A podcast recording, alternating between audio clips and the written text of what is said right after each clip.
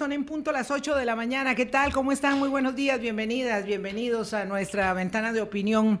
Hoy cierre de semana, obligatoriamente mm, ponemos eh, ojo en el tema, en el tema que ha sido la noticia de estos días. Un tema de política pública que además tiene connotación de relaciones internacionales, de relaciones comerciales internacionales y por supuesto eh, conversaremos acerca mm, de los aspectos más técnicos de la incorporación de Costa Rica en la llamada lista gris, la lista de países no cooperantes en materia de lucha contra la evasión y la ilusión fiscal por parte de la Unión Europea. Ahora, Boris amigas, amigos, y don Felipe Guevara que nos acompaña esta mañana, a quien ya vamos a presentar en sus calidades. Eh, tenemos mucha más información de la que tuvimos inicialmente porque se ha ido develando, eso suele suceder y por eso es bueno respirar y esperar para poder hacer un análisis más comprensivo de un hecho dado que surge como una noticia que aparece pues como un hongo debajo de una piedra, ¿verdad? Nadie sabe más del caso inicialmente se presta para mucha especulación, para mucho juicio de valor y luego vamos estableciendo eh, tabla rasa para ir observando acontecimientos, documentos, pruebas documentales que nos permitan establecer un poco no solamente la línea mm, de las responsabilidades eh, políticas que veremos el lunes a profundidad, eh, sino, sino también los aspectos Em, rigurosamente técnicos de la política pública de la lucha fiscal que en materia internacional nos obliga a todas y a todos los países. Boris, ¿qué tal? Buenos días, ¿cómo estás? Buenos días, Vilma, y buenos días a toda la audiencia de Hablando Claro. Acá en Radio Colombia, muy rápido, pasó la semana. Sí. Muy rápido, y con, y con este hecho transversal que nos ha tocado todos estos días y en el cual este, por las circunstancias que vive el país, Vilma, lo que genera es una enorme confusión en la ciudadanía y además ha sido objeto para la proclama de mensajes de la posverdad. Sí, y por es eso muy es que triste. sí, es que hemos discutido, ¿verdad?, cómo poder explicar técnicamente el hecho dado por la Unión Europea que nos coloca en una línea de países no cooperantes en la lucha este, fiscal contra el fraude fiscal y después posteriormente ver las responsabilidades políticas, porque se ha, se ha primado lo de las responsabilidades políticas para enredar que poder entender qué es y qué implicaciones tiene esto. Sí, porque es muy fácil y es muy atractivo desviar la atención y caer en el lugar común de yo no fui, fue TT, ¿verdad? Este, finalmente, eso hay que resolverlo. El país es uno, no es un juego de piezas. Los países, los estados, las políticas públicas responden. Eh, a decisiones de Estado. No es que porque cambia la administración, entonces hacemos tabla rasa de todo lo que ya teníamos, o los eh, socios comerciales internacionales, los socios diplomáticos, los socios en cualquier esfera eh, del quehacer van a decir, bueno, como ya cambió el gobierno en este país, pues ahora cambiemos las normas, variemos las reglas de juego establecidas. Quizá eso es una cosa para poder explicar, ¿verdad? Eh, la prevalencia de las acciones del Estado, el Estado se compone de cuatro componentes según el derecho público internacional, que es el territorio, la ciudadanía, la soberanía y el gobierno. Y muchas veces nos, nos intentan enredar diciendo que el gobierno es el Estado. No. El gobierno es un componente y el Estado tiene continuidad. Y este es un caso en el cual había que dar continuidad a las demandas que el Estado costarricense tenía respecto de la Unión Europea y de su enclave político, comercial y de relaciones internacionales en el, en el marco internacional. Y de pleno derecho, la Unión Europea, de pleno derecho. Don Felipe Guevara, esto decirle don, ¿verdad? Este, siempre me, me, cuesta con, con los invitados que que son tan jóvenes como él, pero a mí me gusta mucho, eh, nos gusta mucho que haya este, pues personas profesionales muy competentes que sean muy jóvenes y que nos puedan aportar eh, a la conversación en Hablando Claro. Felipe Guevara es abogado tributarista y tiene entonces un conocimiento muy claro de las reglas del juego y de las normas que internacionalmente privan en esta materia, porque si no, ¿cómo poder asesorar a los sujetos eh, tributantes, eh, que somos de, pues casi todos de una manera u otra, pero algunos pues evidentemente con mucho más bolsa y con mucho más necesidades de orientación respecto del cumplimiento de las tareas. Ah, Felipe, muchas gracias por aceptar la conversación. Muy buenos días. Muy buenos días, con muchísimo gusto, encantado de estar acá. Mm, Felipe, bueno, nos planteábamos, Boris y yo, hacer una eh, definición de conceptos para que usted nos fuera explicando eh, ¿Qué es una lista de países no cooperantes en términos de la Unión Europea? Porque se le conoce como una lista gris en términos, me parece, más de populares. ¿Qué es una lista de países no cooperantes? Bueno, la lista de países no cooperantes eh, arranca en el 2016 y, es, y viene de un tema que, que empiezan desde el 2008 con la crisis económica mundial, donde los estados se proponen eliminar aquellos escenarios de no tributación y de opacidad fiscal. Entonces, ¿qué hacen? Empiezan a identificar jurisdicciones que no cooperan con la transparencia fiscal y el pago justo de impuestos. Entonces, ellos idean un listado de jurisdicciones. Jurisdicciones entendemos como países. Como países. Que incumplen tres principios básicos o tres requisitos en general. El primero es, es transparencia, es decir, si esa jurisdicción o ese país comparte información tributaria y si tiene información suficiente de, los, contribuyentes. Costa Rica no incumple esa disposición. Estamos bien, checa ahí. Ahí estamos bien, porque Costa Rica, por ejemplo, ayer de hecho me llamaba la atención ver declaraciones que decía Costa Rica, la administración tributaria no tiene armas porque no tiene convenios suficientes de intercambio. Si Costa Rica es suscriptor del convenio multilateral de intercambio de información tributaria con más de 139 países. Más bien estamos muy sólidos en eso. Entonces, ese apartado no es el problema, no es la transparencia. Y si ustedes recordarán, el gobierno de Laura Chinchilla pasó varias reformas tributarias encaminadas a la OCDE y uno fue precisamente el intercambio de información tributaria con otras jurisdicciones. Entonces, ese primer punto no está. El segundo punto es una tributación justa, que es la traducción del inglés que ellos lo tienen, que podría verse. Y ese es donde Costa Rica tiene o le encontraron un hueco.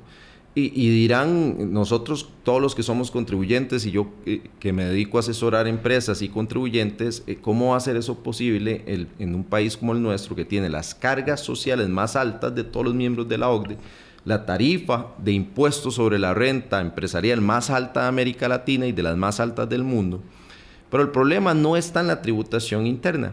El problema que identificó eh, la Unión Europea, y eso es, este es el, núcleo de donde estamos, es la doble no tributación.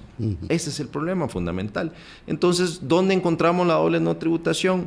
En un escenario donde nos enfrentamos a países que siguen criterios de renta mundial, como la mayoría de la Unión Europea, versus países que siguen criterios de renta territorial. ¿Por qué? Porque en un escenario donde un ciudadano que era residente fiscal español decide hacerse domiciliado fiscal costarricense, deja de tributar en España, pero si todos sus ingresos devienen de rentas pasivas ubicadas en el exterior, no va a tributar un colón en Costa Rica, precisamente por la territorialidad. Ese es el problema que estamos enfrentando. Y el tercer criterio es el de las normas BEPS, que esa es la normativa de la OCDE, que, se, que, son una serie de 15 medidas, BEPS. BEPS en inglés es Base Erosion and Profit Shifting. Eso lo que busca es evitar la erosión de las bases imponibles de los estados. Es decir, que medidas para 15 medidas para evitar que hayan estrategias tributarias internacionales agresivas que disminuyan el impuesto a pagar sobre todo en conglomerados internacionales. Costa Rica tampoco incumple ahí.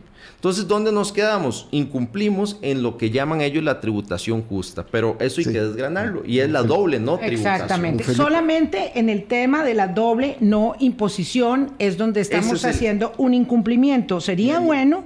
Eh... es que hay en eso que nos está diciendo don Felipe donde habría que ampliar, porque él nos habla de renta territorial exacto. y de renta mundial para poder hacer esas diferenciaciones. Sí, exacto, porque entendiendo que tenemos un, un, esquema de renta territorial y que en Europa este, hay un esquema de renta mundial, lo que pareciera ver es como un descalce entre nuestro sistema y el de ellos, y ahí se cuela la doble no imposición. Sí, exacto. Y es importante, al final eso es de política pública, no es que un sistema es malo y el otro es bueno, simplemente es un sistema que responde a las necesidades del país y sobre todas las condiciones. Si ustedes se ponen a pensar, por ejemplo, empresas españolas hay por toda América Latina haciendo carreteras. Entonces, para ellos es relevante tener un esquema de renta mundial para obligarlos a tributar en su país ingresos eh, que obtienen en el exterior y así mantener su economía. Costa Rica no tiene ese escenario. De hecho, personalmente considero que la decisión de incluir a Costa Rica en la lista gris desde una perspectiva meramente técnica eh, fue un poco apresurada o con información que yo no manejo. Bueno, vamos a esperar un momentito para llegar a esa parte de, digamos, de la, de la potestad eh, de, de la Unión Europea de establecer eh, digamos, esta, esta, este señalamiento, ¿verdad? Porque no sé si se puede llamar sanción. Pero vamos de nuevo al tema. Eh, hemos escuchado muchos comentarios en estos días de las personas que apuntan en sentido contrario de lo que usted decía, Felipe, como experto tributarista. Ah, es que nosotros tenemos un esquema de renta territorial que es, mm, digamos, laxo que facilita que personas este, evadan. Y claro, y entonces es muy fácil para aquellos eh, que levantan esa bandera decir el problema es el esquema. El problema no es el esquema. No, el problema no es el esquema y de hecho eh, es, es una ligereza porque incluso en los escenarios del ejemplo que daba un residente de un país europeo que se domicilia en Costa Rica, no lo tiene tan sencillo para ser considerado o dejar de ser considerado un residente fiscal de su jurisdicción. Porque, por ejemplo, para poder ser domiciliado tico y obtener algo que se llama un certificado de residencia fiscal tico, tiene que estar aquí 183 días por lo menos. y la, la, mitad del año más un día. Y la administración tributaria, cuando usted trata de sacar un certificado de residencia fiscal, le pide como prueba los movimientos migratorios de esa persona y le cuenta usted los días. Y yo he visto casos que por dos días no se lo dan. Entonces no es un tema de que es muy sencillo y de que nuestro sistema e, es... E, e, Poroso. No es así, el tema es nada más de política pública. pero entonces, don Felipe, como para que podamos entender nosotros y que entienda la audiencia, aquí estamos hablando de tres tipos de rentas. Rentas pasivas en el extranjero, renta... Tema que él no, no ha tocado todavía. Exactamente, renta mundial y renta territorial, como para poder explicar esos tres. ¿Qué características y qué diferencias tiene? Y, sobre todo también establecer que la doble no imposición eh, exactamente a qué hace referencia, ¿verdad? En este tema de la, de, la, de la, renta pasiva, porque la gente no tiene por qué conocer todos estos términos. No, y, son enredados y sobre todo son muy técnicos y, creo que últimamente se ha utilizado con mucha ligereza, simplemente como para hacer bulla. Vamos a ver, el tema de la renta mundial se, se resume sencillo en Costa Rica pagamos impuestos por lo que generamos dentro de nuestro, territorio. ¿Ok? Ese es el criterio. Es decir, si usted hace algo en Costa Rica, paga en Costa Rica.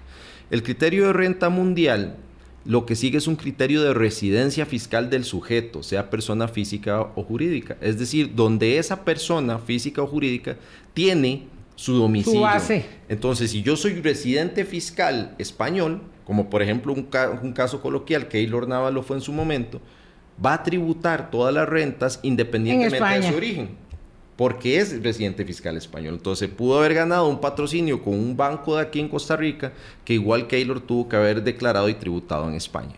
Nosotros no, nosotros en mi, en mi escenario, si a mí me, yo soy contribuyente eh, fiscal costarricense, lo que hago aquí, pago aquí. Pero, por ejemplo, si voy a España y presto un servicio en, España, en lo que me ganen, puedo incluso declararlo en Costa Rica, pero no debo tributarlo. En lo cual, lo cual nos lleva a la consideración de que la doble no imposición es un mal negocio para todos y que los sistemas tributarios del mundo están muy atentos a esto porque simplemente las personas están felices y no porque expresamente estén buscando cómo no tributar, pero si no lo tienen que hacer, nadie tributa por voluntad.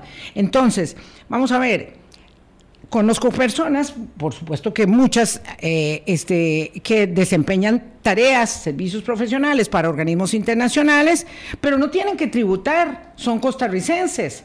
Y eso es un mal negocio para nosotros, porque nosotros deberíamos poder, como Administración Tributaria Costarricense, recoger los dineros de todos nuestros contribuyentes, de todos nuestros sujetos que eh, eh, realizan actividades profesionales, liberales o de cualquier tipo fuera de Costa Rica también. O sea, a nosotros nos serviría tener este requisito de doble Eso imposición. es relativo. Porque yo no estoy tributando sobre ingresos que estoy generando eh, con un organismo, no sé, español o belga o, francés. Entonces, sería bueno para la administración costarricense cobrar ese dinero que yo estoy libre de, de, de, pagarlo en este momento. Y por su parte, los europeos están buscando que sus compatriotas o conciudadanos en el mundo paguen todos los impuestos que están eh, generando por sus actividades. Sí, vamos a ver, el tema de territorialidad el, y, y, renta mundial y siguiendo entonces las diferencias es que hay un desfase ¿Sí? una, entre, el, entre dos diferentes Esquemas. políticas públicas uh -huh. de tributación. ¿Qué es lo que sucede? El problema está no en que pasemos a renta mundial, porque de no. hecho si uno lee en ningún lado dice pase a renta mundial. Les voy a dar un ejemplo. Desde 2017, 2018, 20 y recientemente la OCDE no solo avaló nuestro sistema tributario territorial cuando hizo el análisis peer-to-peer -peer de Costa Rica para los ingresos, sino también nos dijo tienen que seguir en un esquema territorial y ahí nos hizo la recomendación de grave las rentas pasivas del exterior.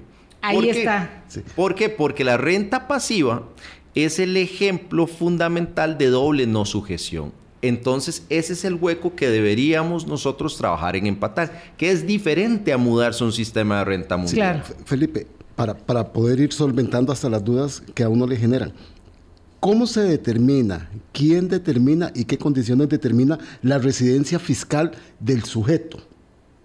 Eso es, el vamos, sistema de cada país.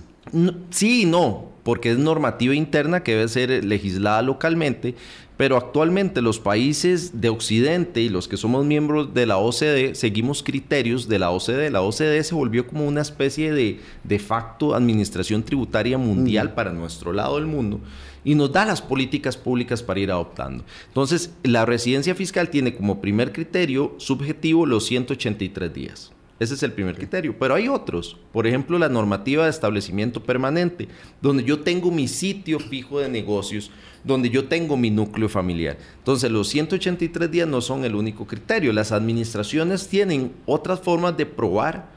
Y les voy a dar un ejemplo muy famoso, el caso de Shakira, que Shakira, la administración tributaria española, le dice, usted dice uh -huh. que es residente de una islita, pero miras que yo aquí tengo todas sus, las facturas de su su peluquero y demás, y, y usted está aquí to está todos todo los tiempo, meses. No está en la islita. Usted está aquí todos los meses. Eso es una forma de probar la residencia fiscal de alguien. Claro, es que quería, quería llegar a esto. No tiene que ver la residencia fiscal de la persona o de la empresa con la nacionalidad de No, esa persona nada. o el origen de creación de esa empresa. Correcto. Siguiendo el caso de, de Keylor Navas que usted nos había puesto, que Keylor Navas sea costarricense y reciba patrocinios de firmas costarricenses, pero su residencia fiscal está en otro lugar, ¿qué es lo que aplica? Es muy interesante porque, por ejemplo, si Keylor Navas viene a Costa Rica y hace un anuncio aquí con un canal y se le paga y todo lo hizo en Costa Rica, aquí tenemos un escenario de doble tributación, porque nuestra ley obliga a algo que se llama el impuesto de remesas al exterior, y es cuando un no domiciliado fiscal obtiene rentas de fuente costarricense. Entonces obliga al pagador a decirle, usted es el obligado a actuar por mi cuenta y retenerle a él lo que él tenía que pagar y dármelo a mí. ¿Ok? Entonces, en ese escenario, ¿qué pasa? Cuando un, un, no domiciliado obtiene una renta de fuente costarricense, yo que le pago, tengo que retenerle lo que le toca al fisco. Mm. Y entonces, cuando se va a España, va a tener que declarar ese ingreso y va, a tener, y va a decir, bueno, yo me gané esto en Costa Rica, tengo que pagar aquí, pero tengo un crédito. ¿Por qué? Porque hubo una retención. Y le devuelven. Ese es un problema de por qué yo me opongo, o me, no me opongo, me parece que no es el momento apropiado para que Costa Rica pase un escenario de renta mundial, porque existe algo que se llama los convenios para evitar la doble imposición, que evitan esos problemas. Costa Rica hoy tiene muy pocos, tenemos cuatro, con España, con Alemania, con México y me parece que los Emiratos. Vamos a, a hacer una pausa, porque claro, de pronto estamos hablando de renta mundial, y ahí se hizo parte del de, eh, barullo, ¿verdad? Del enredo, porque de pronto eh, la administración tributaria actual dijo, bueno, es que habría que aprobar un proyecto de renta mundial. Y ahí se armó, ¿verdad? Porque no es cierto, Felipe, no es cierto que la Unión Europea nos, esté diciendo que cambiemos de sistema tributario de política pública. No, en ningún lado. No es cierto. No. Ok.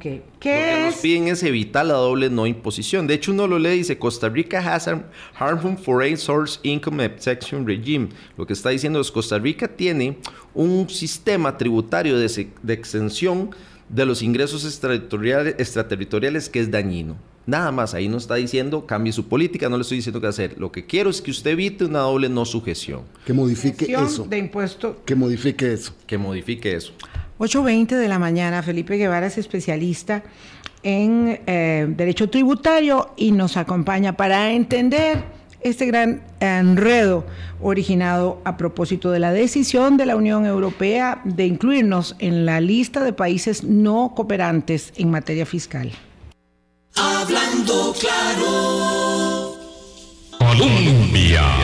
Con un país en sintonía, 8.23 minutos de la mañana. Felipe Guevara, abogado tributarista. vamos dejando claro que no se trata de establecer una variante respecto de la política pública del establecimiento de la renta territorial que rige en Costa Rica. Y que tampoco es cierto que se trate de entonces, consecuentemente, migrar a un esquema de renta mundial. Ahí se hizo parte del problema. Eh, se puede variar ese mecanismo de doble no imposición entonces con una pequeña reforma eh, legal, evidentemente hablamos de un proyecto que deba ir a la Asamblea Legislativa, se puede variar y ello no implicaría, para no asustarnos, porque nos asustamos todos, obviamente, que nos van a poner más impuestos eh, de la renta de los que ya tenemos. Correcto. O que vamos a afectar la inversión extranjera directa, o que, en fin, vamos a generar algún tipo de movimiento sísmico en la eh, administración tributaria. Correcto. Vamos a ver, el, el tema de si tenemos una doble, escenarios de doble no sujeción, no debería por qué y tener problemas de atracción de inversión, porque más bien lo que estamos haciendo es llenar un hueco que no debería existir. Entonces eso no es eso per se no debería ser un problema. Entonces lo que nos lo que nos dice la lo que nos dice la Unión Europea o, la forma de salir del listado es elimine el escenario de doble no sujeción o doble no imposición. ¿Y dónde se da típicamente ese escenario? En las rentas pasivas.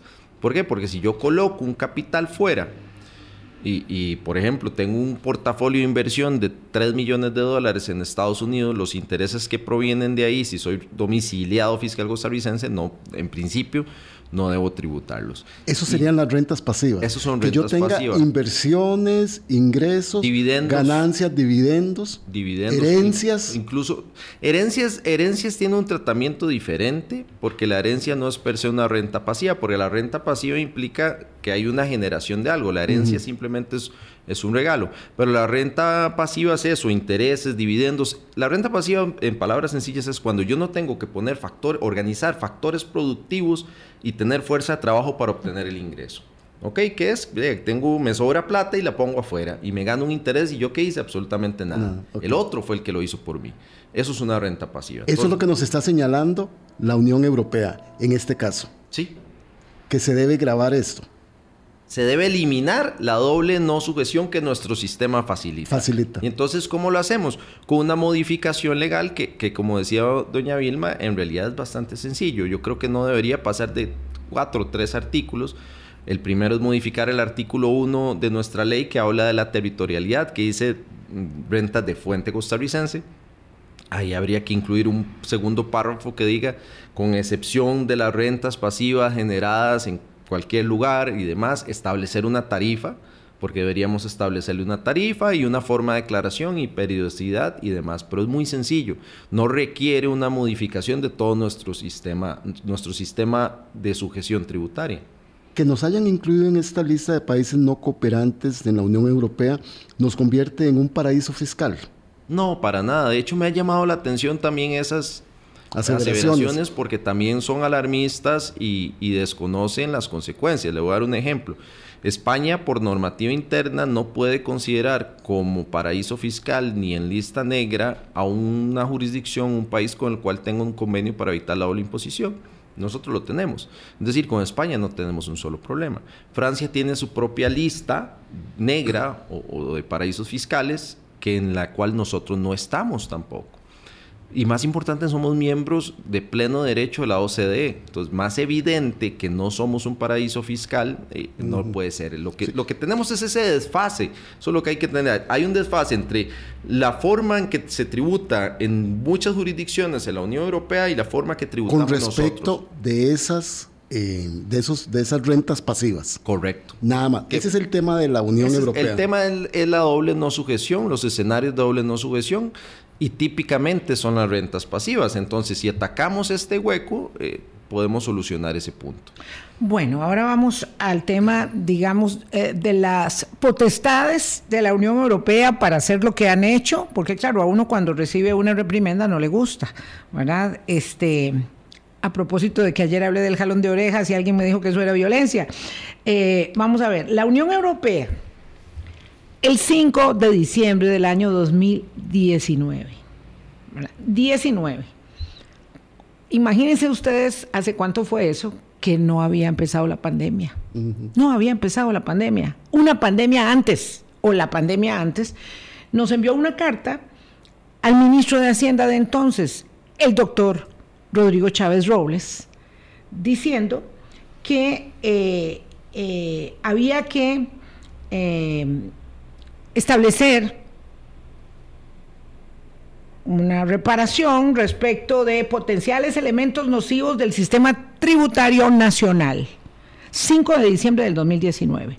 Por alguna razón que desconocemos, esta carta fue firmada, recibida en el despacho de don Rodrigo Chávez hasta un mes después. Pero igual, 7 de enero del 2020, sabíamos que algo raro estaba pasando en China, pero tampoco teníamos una pandemia declarada. 7 de enero del 2020. El 9 de febrero del 2023, 23, tres años después, la Unión Europea dice, ¿saben qué? Van a entrar a esta lista, porque esta tarea... No la han hecho. No la han hecho. Entonces, claro, ahí era mi disquisición cuando usted señalaba que eh, había sido muy riguroso. Eh, nosotros los latinos, ¿verdad? Tendemos a pensar que pues tal vez nos hacen el favor, nos hacen el quiebre, tal vez podemos ir este, tirando la pelota para adelante. Y el ministro de Hacienda, confesión de parte, don Novia Costa, dice que desde agosto del año pasado él estaba pidiéndole a la Unión Europea que le extendiera el plazo. Pero qué rigor, Dios mío, de la Unión Europea que no quiere extender ese plazo, que no se mostró anuente. Y entonces uno se pregunta, pero bueno, ¿qué pasa aquí con las competencias y las potestades que tiene la Unión Europea? Me guste o no, ¿verdad? Es como que a mí me toque pagar el impuesto de la renta el 15 de marzo y yo les diga, pero oiga, Hacienda, pero ¿por qué ustedes no me dan un tiempito más hasta el 15 de abril o hasta el 15 de mayo? Porque es que ustedes son muy rigurosos. Digo, la Unión Europea tenía toda la potestad de hacer eso. ¿A usted le parece excesivo? Sí. Pero parece que a la Unión Europea no le parece excesivo habernos dado tres años de tiempo y no haber nosotros completado una tarea de tres artículos en un proyecto de ley, como dice usted. Lo que pasa es que, vamos a ver, el, listado gris tiene dos anexos, el 1 y el 2. El 1 es la lista gris ya y el anexo 2 son aquellos que están en observación. Uruguay estuvo ahí mucho tiempo y empezó a implementar reformas para salir del anexo 2 y, no caer en el tarea. Costa Rica no. ¿Qué es lo que pasa? ¿Por qué creo que es riguroso? Porque si yo logro concatenar lo que se ha hecho en Costa Rica de 2010 a hoy, por ejemplo, la ley de fortalecimiento de la administración tributaria, por ejemplo, la ley de transparencia fiscal, por ejemplo, el registro de accionistas y beneficiarios finales, por ejemplo, todos los análisis peer-to-peer que nos hizo la OCDE y nos dijo, ustedes están muy bien, son elementos suficientes para decir, mi sistema va bien, ¿ok? Lo que creo que, que hubo una omisión o hubo un hueco, y una amarre es cuando yo me comprometo a hacer algo, que es diferente. Es decir, yo, yo personalmente considero que si yo no hubiera hecho un compromiso, si no lo que hago es que trabajo en mostrar los avances que he tenido y que ya tengo un proyecto de ley, pero sin necesidad de comprometerme un plazo, pues pude haberlo sacado. Lo que pasa es que si yo le digo, doña Vilma, yo estoy aquí hoy a las 8 de la mañana, tengo que estar aquí a las 8 de la mañana. Entonces, si yo no cumplo, después no salgo del programa. Es lo mismo que hizo la Unión Europea. Perdón, yo ahí tengo una, una observación que hacer. en efecto, la Unión Europea eh, observa que vamos cumpliendo con eh, requisitos establecidos incluso por la Organización para la Cooperación y el Desarrollo, y usted dijo muy claro, en transparencia check y en normas BEPS check, el problema está en justicia tributaria. Y como todo el mundo anda buscando la plata, porque todos tenemos los problemas iguales de déficit fiscal y de necesidad de más recursos y de demandas insatisfechas y de pagar por la pandemia y por todo lo demás que necesitamos, este, claro, ellos están haciendo la tarea de buscar cómo allegar recursos a su sistema tributario que saben que se le están yendo del radar. ¿Verdad? Porque un ciudadano europeo le dice, no, no, es que yo estoy allá en Costa Rica y no tengo que pagarle a usted, no tengo que pagarle a usted. Y ahí, claro, eso no le hace gracia a la Unión Europea. Eh, pero bueno, entonces nosotros podíamos estar cumpliendo en todo y ellos habernos visto como en efecto nos ven como un país que no es un paraíso fiscal porque no tenemos un problema de transparencia, pero que sí tenemos un incumplimiento. Y cuando esas circunstancias se producen y el 8 de abril el ministro de Hacienda en, curso, en, ejercicio en ese momento, envía a la señora eh, comisaria de la Unión Europea eh, la nota diciéndole, este es lo que usted necesita, esta es la carta que ustedes tienen para poder mandarla al Congreso y establecer en adelante, ahí sí que no sabemos qué pasó, qué le contestó, ¿verdad? Eh, pero sí sabemos, por otros antecedentes, que cuando esos plazos de cumplimiento no se producen en la Asamblea Legislativa, y lo hemos vivido muy recientemente con la aprobación de la Ley de Fortalecimiento de Finanzas Públicas, por ejemplo, el Fondo Monetario Internacional dice, es cierto, no se ha aprobado en el Congreso, hay una fragmentación de fuerzas políticas, pero el gobierno sí está haciendo la tarea. Y el gobierno es uno. Y el gobierno tenía que haber continuado con la tarea. Y el 8 de abril se mandó la información a la Unión Europea y no tuvimos una eh, continuidad. Del la, la, única continuidad que hubo fue que a partir de agosto el nuevo gobierno dijo, no, no, démosle más tiempo, démosle más tiempo. Ahí es donde está. Sí, y aquí hay un... Entonces, donde parece estar la, la, indisposición de la Unión Europea. Pero hay un tema adicional muy relevante que me parece debió, debió ponerse en contexto y explicarse a la Unión Europea y es que lastimosamente la sala constitucional, eh, eh, en mi criterio ya técnico, algunas veces se sale de control y legisla. Y aquí legisló y les voy a contar algo en particular. Desde 2010, cuando se da la crisis fiscal costarricense, la administración tributaria nuestra desarrolló una interpretación de nuestra territorialidad. Y la administración tributaria empezó a decir, nuestra territorialidad está vinculada con la fuente productora. Si ustedes buscan la ley de renta, en ningún lado habla de fuente productora, en ninguno. Entonces ellos empezaron a desarrollar esta teoría y empezaron a considerar grabables los intereses y las inversiones generadas en el exterior, por mera interpretación. Los casos se judicializaron. ¿Por qué? Porque pasaba, por ejemplo, inversiones, algo que se llama overnights, de, por ejemplo, un banco venía y colocaba fuera dinero Tributación dijo, eso es grabable porque el millón que usted está colocando afuera y que le dio intereses se, produjo en Costa Rica. Eso es como darle un pasaporte al dinero, que no lo tiene, por, no lo tiene por, porque la ley no lo dice. Esto se judicializa, eh, la sala primera acoge la interpretación de la administración tributaria, entonces el año pasado y antepasado se meten acciones de inconstitucionalidad contra las sentencias de la sala y esta teoría. En diciembre y enero la sala constitucional falla un voto dividido. Curiosamente el magistrado que redacta, que era el encargado de redactar el voto, hace una pieza jurídica tributaria impecable y dice esas sentencias y esa interpretación es ilegal porque la ley no lo dice, seguimos territorialidad, pero la sala en una votación dividida cambia de criterio y gana y dice, no, la administración tributaria tiene razón. Entonces, hoy por hoy, rentas pasivas derivadas de intereses están grabadas en Costa Rica por vía interpretativa y no legal.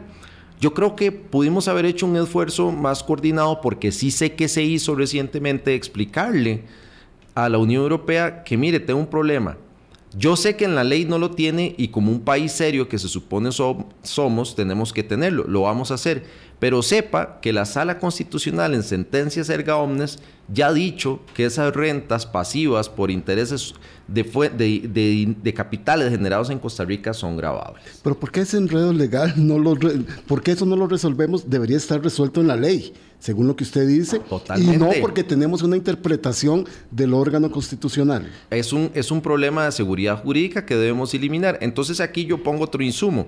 Tan relevante es esta discusión que, que podemos quedar bien con la Unión Europea realizando la reforma, pero también vamos a darle seguridad jurídica a los contribuyentes, porque hoy por hoy es medio, medio oscuro decir, bueno, cuándo sí es grabable, cuándo no si tenemos una ley, zanjamos este tema que ya de por sí está y le genera un, ruido al contribuyente y le traemos paz a la Unión Europea y paz al contribuyente costarricense. ¿Qué saben ustedes como tributaristas que ha impedido que se haga esa modificación y ese subsane?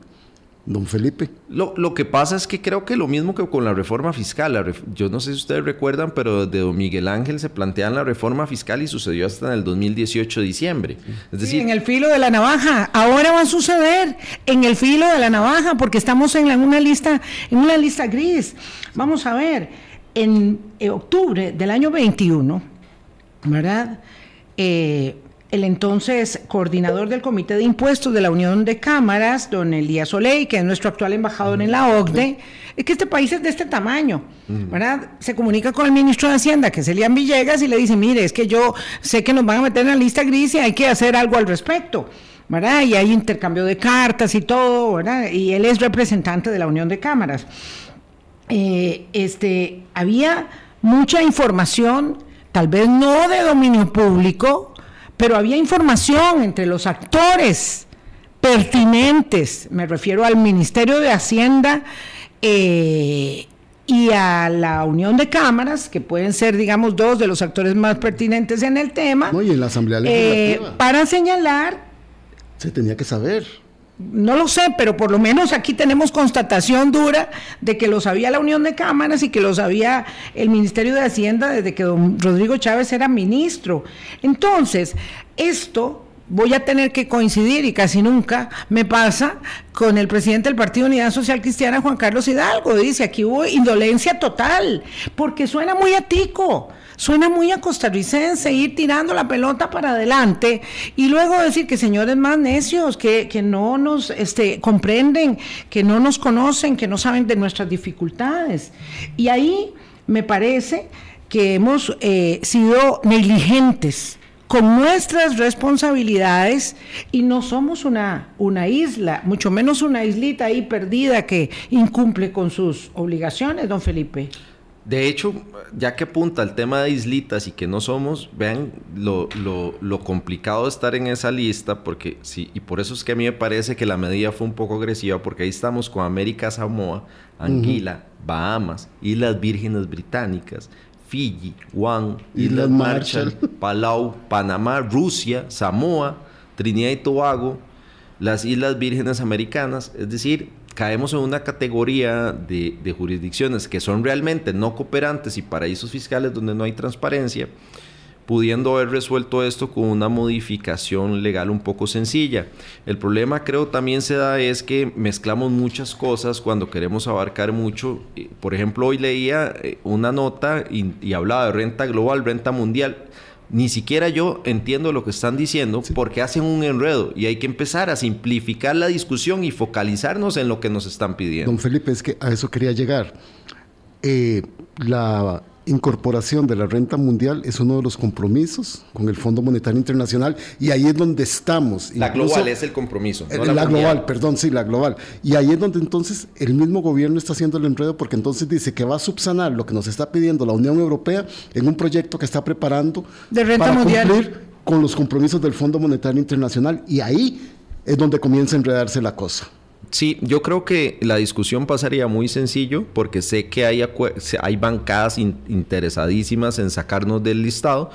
Y es de, esos tres artículos, podría pensar cuatro máximo, de, modificar y eliminar la no sujeción en el caso de rentas pasivas y avanzar en la discusión posterior de la renta eh, global dual, probablemente, ¿Por qué? Porque es una discusión más grande, más complicada, que sí cambia nuestro sistema y es importante ver, la renta global no se contrapone con renta mundial ni territorial. La, la renta global lo que hace es cambiar nuestro sistema cedular hoy a un sistema único de renta.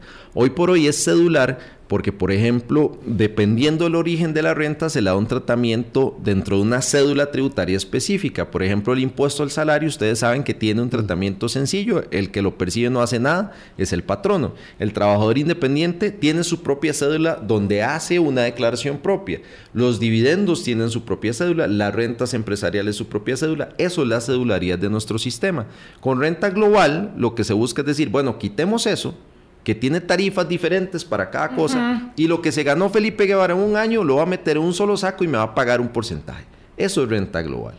Aquí es dual porque decimos, bueno, saquemos las ganancias, eh, las rentas del capital inmobiliario como alquileres, las rentas de capital mobiliario como préstamos, por eso es dual, pero eso es renta, renta global. Si ustedes lo analizan, ese sí es un cambio muy grande en nuestro sistema, porque incluso el asalariado probablemente vaya a decir, bueno, ahora a mí me toca declarar si hacemos un tema de renta global. Ya no es mi patrono y seguro tengo unas retenciones que se me hizo mi patrono a favor. Es una discusión más grande. Que, que, sea buena o mala, no lo sé, es un tema de política pública. Y allí la advertencia del no, presidente... Eh, eh, no, eso, eso termina de incendiar, de incendiar las naves. Ya, el presidente de la Asamblea Legislativa le hizo una advertencia al gobierno y le dijo, no enrede lo que nos está pidiendo la Unión Europea con el proyecto de, la exigencia con el Fondo Monetario. Claro, el presidente de la Asamblea Legislativa, la Unión de Cámaras, este eh, voy a hacer la pausa, 8.43, y me hago eco aquí de las palabras de, de los socialcristianos en este comunicado que emitieron ayer ya tarde. Voy a la pausa. Hablando claro. Colombia. El Partido Unidad Social Cristiana actuando en su eh, condición, sí, de, grupo político, no solo eh, grupo parlamentario, ah, emite un comunicado y dice, no es de recibo que el gobierno pretenda evadir su responsabilidad y ponga en riesgo la inversión extranjera, la seguridad jurídica y la buena imagen del país respecto de no hacer la tarea, porque ellos eh, señalan que ha habido desidia al más alto nivel en el manejo del tema. Lo conocía el presidente de la República, lo conocía el ministro de Hacienda, lo conocía la viceministra eh, Zamora, es decir, lo conocía eh, el establecimiento más elevado del Ministerio de Hacienda. Y aquí esto nos lleva, Felipe, a la consideración de que este es un tema reputacional. Y a veces las personas dicen, bueno, solo es un problema reputacional, no es una sanción pecuniaria, no es que nos van a prohibir las inversiones, pero resulta que las sanciones este, reputacionales son muy severas en la era de la reputación. Sí, bueno, y no solo reputacional, porque también podría darse un escenario donde un país unilateralmente decida o por normativa interna que, por ejemplo, si usted tiene operaciones con un país que está, en, el listado, no vengo. El gasto, o por ejemplo, el gasto eh, puede que no sea deducible, o por ejemplo, me fiscalicen más los gastos vinculados con operaciones con Costa Rica. E, eso podría suceder. No quiera hacer ampliaciones de la operación, no quiera generar nuevas inversiones. Eso, eso no sucede. Lo que sucede más es que son problemas de deducibilidad. Es decir, si tiene operaciones con Costa Rica, puede que la normativa interna le diga, bueno, tiene que emitir pruebas absolutamente de todo, tiene que darme documentación, yo voy a ser más riguroso con su control. ¿Por qué? Porque puede que esté utilizándolo para una no sujeción. Entonces la administración de allá va a decir, necesito revisar todo que ese gasto es real. Entonces no es solo un tema reputacional que, que a mí me parece que sí es muy relevante. Muy serio, claro también podría tener consecuencias de ese tipo en cuanto a deducibilidad de, gastos de operaciones con el país. ok, por el momento es un tema reputacional, pero podría, podría, eh, eh, podría evolucionar hacia otro tipo de señalamiento. Correcto. Porque sí, aquí en una de las condiciones que yo había apuntado, lo que estaba estudiando, decía, tendrían que haber auditorías más frecuentes y más estrictas. Eso es lo que, estás explicando. Exactamente. Exactamente, porque la administración tributaria entonces, como tengo una disposición interna que dice que estas jurisdicciones eh, están en un listado gris, yo necesito cerciorarme que el gasto que me están queriendo pasar por deducible eh, es real. y además que tributó y además que se hicieron retenciones y además de que hay controles y además quiero ver si hay participación de un residente fiscal mío en esa sociedad de ese país y ha recibido dividendos.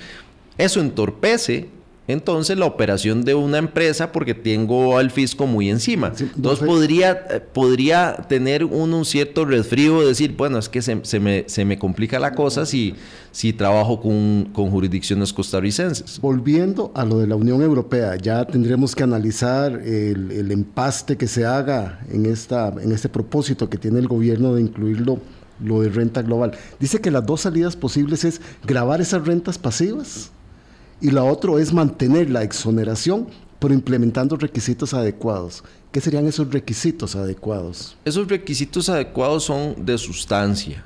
Es decir, es reforzar la normativa de establecimiento permanente. Esos son temas más técnicos de cómo yo demuestro la, la, residencia de una persona. Es decir, yo busco alternativas y medidas adicionales a no grabarlo, pero yo tengo que probarle a la Unión Europea mediante la modificación legal de que yo tengo normativa lo suficientemente robusta como para cerciorarme que esa persona que, que es, se domicilia aquí en Costa Rica está efectivamente ejerciendo su actividad económica aquí, ya no tiene, por ejemplo, vínculos con su país de origen.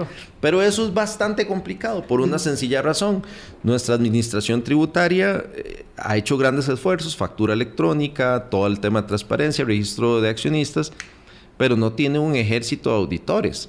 ¿Qué, costó todo eso? Costó. Costó mucho, pero no tiene una planilla enorme que se pueda dedicar a supervisar y auditar Don Felipe, a todo el mundo. Desde su conocimiento y experiencia, ¿cuál de esas dos salidas es la más fácil para cumplir con la Unión Europea? La primera, la reforma legal de grabar las rentas pasivas. Así eliminamos un problema de doble no sujeción. Así además... Eh, eliminamos la inseguridad jurídica que tenemos hoy a partir de las resoluciones de la sala constitucional, le damos rango de ley, algo que está por mera interpretación, y nos volvemos más serios y, de paso de algo más le cae a las arcas públicas.